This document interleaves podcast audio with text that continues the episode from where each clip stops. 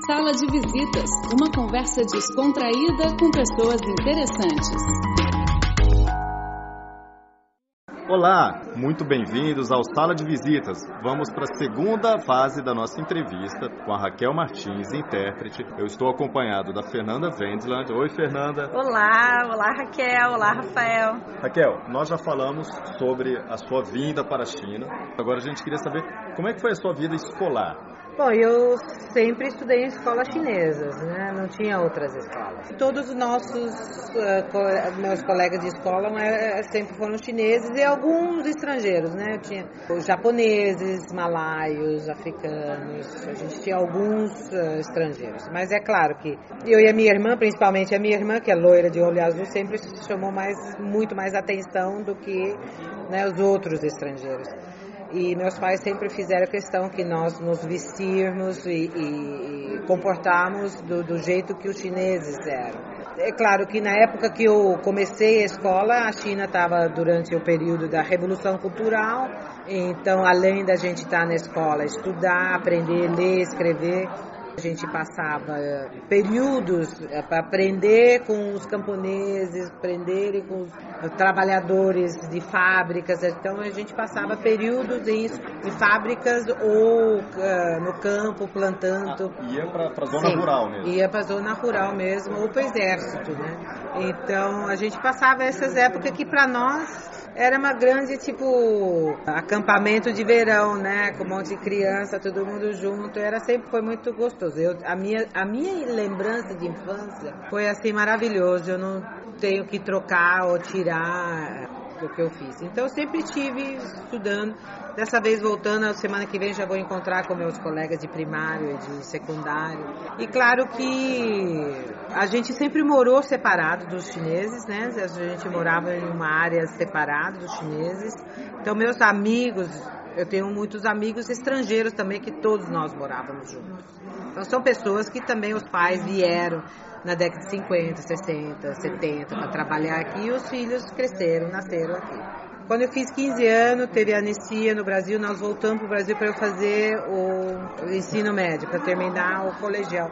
Então eu fiz o colegial no, em Jundiaí. Foi uma das uns períodos mais assim diferente da minha vida, né? Chegar no Brasil e ter todos aqueles primos, toda da mesma idade, né? idade de sair, que aqui não tinha, né? A gente não saía de casa nem nada, né? Então foi muito, foi, foi uma época muito, muito, muito feliz da, da minha vida, essa juventude totalmente diferente, né? Assim, a que eu mais senti foi, eu tô na esquina e ninguém sabe que eu não sou daqui entendeu? Porque na China você tem, né, cara que a gente tem, sempre sabe que você não é daqui, né? Mas no Brasil, se eu fechasse a boca, ninguém saberia de que eu não era dali. Então essa foi uma época muito, muito feliz da minha vida. Você ficou quanto tempo no Brasil? Você foi sete anos. Sete anos. Sete anos. Você ficou sete anos e depois você regressou para a China. Você voltou para 87. 87. E, e agora, dia 10 de maio, faz 30 anos que eu saí do Brasil novamente. Então eu já estou 45 anos na China. Como que se deu esse caminho para você se tornar Bom, é, como né, nós nascemos e crescemos aqui, a nossa primeira língua é chinês, quando a gente estava na, na, na, época de fazer faculdade no Brasil, né, na USP, tinha, só, só USP havia chinês. E o professor da USP falava, ah, mas o nível de vocês, você podia vir dar aula aqui, você não precisa fazer a faculdade. É verdade. Então a gente achou que era talvez perda de tempo para ir estudar na USP se o USP não oferecia um chinês de um nível como o nosso. Então eu e a minha irmã, nós fomos pedir a bolsa para o governo brasileiro, da CAPES, nós fomos as primeiras bolsistas da CAPES para a China. Então, em 87, nós, eu e minha irmã, nós voltamos para Pequim para fazer a Universidade de Pequim. E eu fiz a literatura eh, chinesa e a minha irmã fez história. E meus pais voltaram junto, porque a rádio sempre, né, estava tão acostumada a trabalhar com meus pais, a rádio estava tão acostumada em trabalhar com meus pais, sabendo que eu e a minha irmã estávamos voltando. E, e nós quatro somos passamos tanto tempo só nós quatro, meus pais também quiseram voltar. Então nós voltamos todos em 87 e eu fiz a faculdade aqui por quatro anos. Então, naquela época, já começou a ter mais comércio, já começou mais, o governo brasileiro ter mais contato. E não tinha brasileiros que falassem chinês, bem como eu e a minha irmã falávamos, na China, né? Talvez teria os chineses brasileiros no Brasil, talvez teria na China não tinha outra família brasileira, isso porque a gente sabe. E Pode aí, ter tido em Taiwan, não sei. Mesmo assim, ainda eram poucos brasileiros. Muito poucos, muito poucos. Então a embaixada já nos conhecia. Nos chamava se tinha uma feira, uhum. se tinha um, um congresso, um seminário, uma reunião, sempre nos chamavam. Então, como nós crescemos traduzindo para meus pais, a gente era um intérprete mais natural do que qualquer outra pessoa, entendeu? A gente sempre traduziu para meus pais no médico, na compra, entendeu? E, e isso Eram foi tradutoras em casa. É, isso foi a gente foi melhorando. Claro que tem muitas palavras, palavras a gente tinha que aprender, né? Depois foram palavras mais profissionais. Se você está traduzindo para uma área agrícola, está traduzindo para uma área diplomática ou petróleo, pré-sal. Termos, né? é, termos técnicos a gente sempre tem que dar uma estudada para saber o termo dos dois lá. E muitas novas palavras, né? satélite, nanobiologia, nanotecnologia, nanotecnologia, tudo isso a gente foi. Filmes também você já deve ter traduzido. Filmes, muita, muita legenda é. também. Então isso daí nós, nós tivemos tivemos chance de trabalhar com os presidentes brasileiros, né? Minha irmã uh, trabalhou com o Fernando Henrique, eu traduzi para o Lula, traduzi para Dilma, e fora muitos governadores, muitos senadores, Michel Terma foi tradutora dele também. Então tem, a gente foi aprendendo e fazendo isso. Então a minha irmã, que mora mais, um pouco mais de 10 anos no Brasil, ela faz tradução lá e quando eles precisavam eu fazia aqui. E a gente sabe também, aqui, vamos é, relembrar para os nossos ouvintes, a gente já entrevistou a Miranda, que hoje é coordenadora do BRAPEC, mas a grande fundadora do BRAPEC, que é a comunidade de brasileiros aqui na China, foi você. Sim, fui eu e mais outras amigas que sem elas eu não teria, claro. não teria. Eu sempre tive essa ideia de formar um grupo e, e, e em 2007 eu tive sorte de um grupo de, de amigas que estavam junto comigo falaram então vamos lá. Então isso foi muito bom para mim. Eu sempre achei que brasileiros são muito parecidos com os chineses, mas para uma família brasileira que chega aqui é muito assustador. Primeiro a quantidade de gente, segundo talvez o clima. Muita gente chega no inverno que pode ser 15 a menos de zero, 10 a menos de zero. É muito assustador. E você vira praticamente analfabeto aqui, porque você não lê, é. você não entende, você não, você não consegue se virar. Então eu sempre tive essa ideia de criar um grupo para mostrar primeiro o caminho das pedras, entendeu? Você chega e encontra um grupo que pode te indicar lugar para morar, lugar para fazer compra, lugar para ir no médico, lugar. Então, isso era uma forma de ajudar a integração. A integração. Né? E depois brasileiro é um brasileiro é muito família, tem muita eu percebi que muitas principalmente as mulheres, que os maridos já vêm com o trabalho, né? As mulheres não sabiam fazer amigas, porque os amigos deles são sempre os primos e os que pessoa da cidade, os colegas dele de escola. Ele não sabe fazer amigos novos. Então quando ele chega aqui, os, as mulheres ficavam super sozinhas e por causa da situação crime no Brasil, tem muito medo de sair aqui porque não conhece e tem medo. Então foi bom de eu ter criado esse grupo. A gente teve vários tipos de atividade para juntar as pessoas. Gosta de sair para fazer compra e dançar, então vai.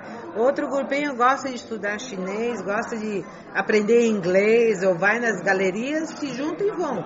E a gente queria muito fazer mais coisas. Nós fizemos vários anos, cinco, cinco anos, eu acho que foi Festival de Filmes Brasileiros.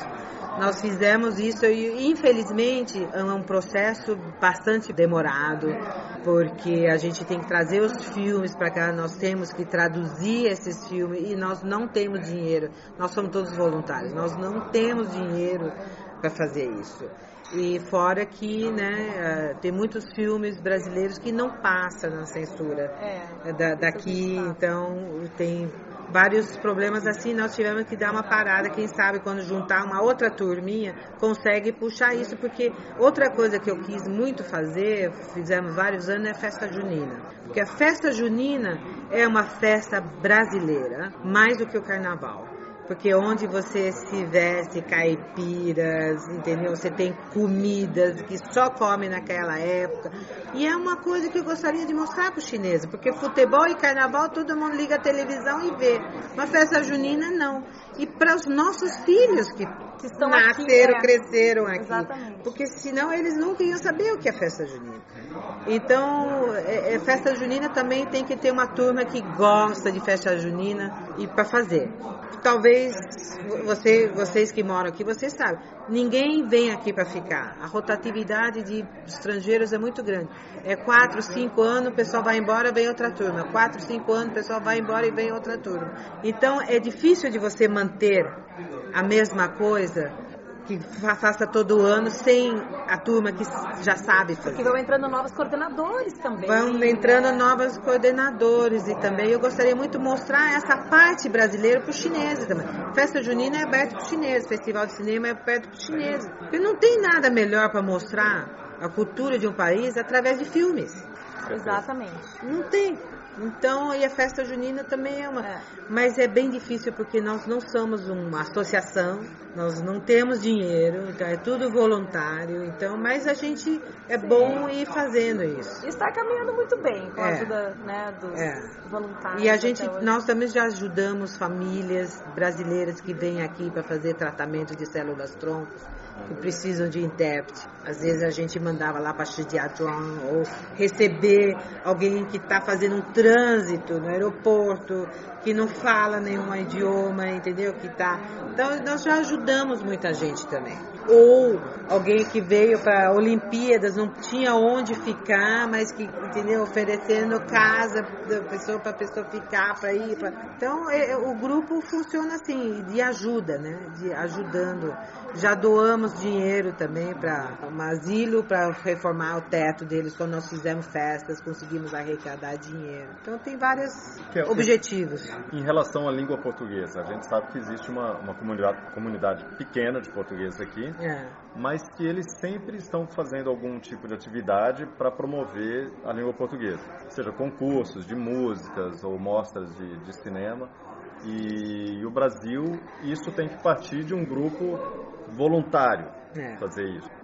Portugal é um país que tem uma história, saíram de barcos, foram transmitir suas culturas, entendeu? Sua culinária, suas músicas e tudo. Eles sempre fazem há séculos que fazem isso. Eles sempre fizeram isso, entendeu? E, e, e, o governo dá suporte a isso até hoje, de, de passar a cultura portuguesa. Nós falamos português por quê? Falta os portugueses. Né? Eles têm essa cultura. O Brasil ainda está demorando, né? Porque o Brasil ainda não tem um instituto cultural. Os chineses já têm um instituto Confúcio e está no mundo inteiro, né? O Brasil ainda demora muito de transmitir a cultura e sempre acha que a nossa cultura ou é carnaval ou é futebol. E isso é que é muito difícil da gente eh, mudar a concepção de outras pessoas que não é só isso. Nós temos outras coisas, nós temos outros tipos de música, né? Hoje em dia todo mundo já sabe bossa nova, os chineses gostam muito da, da Elisa Ono, eles acham que até que ela é japonesa, e muitas vezes eu pergunto nas lojas, você sabe que tipo de música? É música japonesa. É porque a Elisa Ono é, é, verdade. é filmes e tudo. Então eu acho que a gente teria que, o Brasil teria que fazer mais. Nós temos que correr agora, atrás. Raquel, foi muito legal conversar com você. Muito obrigada por você aqui nas suas férias na China, ceder esse teu tempo para poder vir aqui dar essa entrevista aqui pra gente. Uma pessoa tão querida aqui por nós brasileiros. Muito obrigada a vocês também me chamarem aqui, porque eu acho importante e eu fico feliz que tem gente como vocês, né, mais jovens, que se interessa pela pela história, pela cultura chinesa, para aprender, para observar, porque isso é tão importante para a gente aprender um com o outro. Exatamente. E essa, essa experiência que você teve aqui na China também, esse teu processo de integração também é muito importante a gente mostrar aqui para os nossos ouvintes. Como que foi a tua adaptação? Então, acho que foi super válido toda essa experiência. É, a minha, eu não sei se a minha pode ser adaptação, porque eu tenho que me adaptar ao Brasil. Exatamente. Agora a Finlândia, né? É. Muito obrigada, gente. Ótimo. Até a próxima. Obrigada, Raquel. Raquel muito obrigado. Encerramos agora o programa Sala de Visitas. Até a próxima.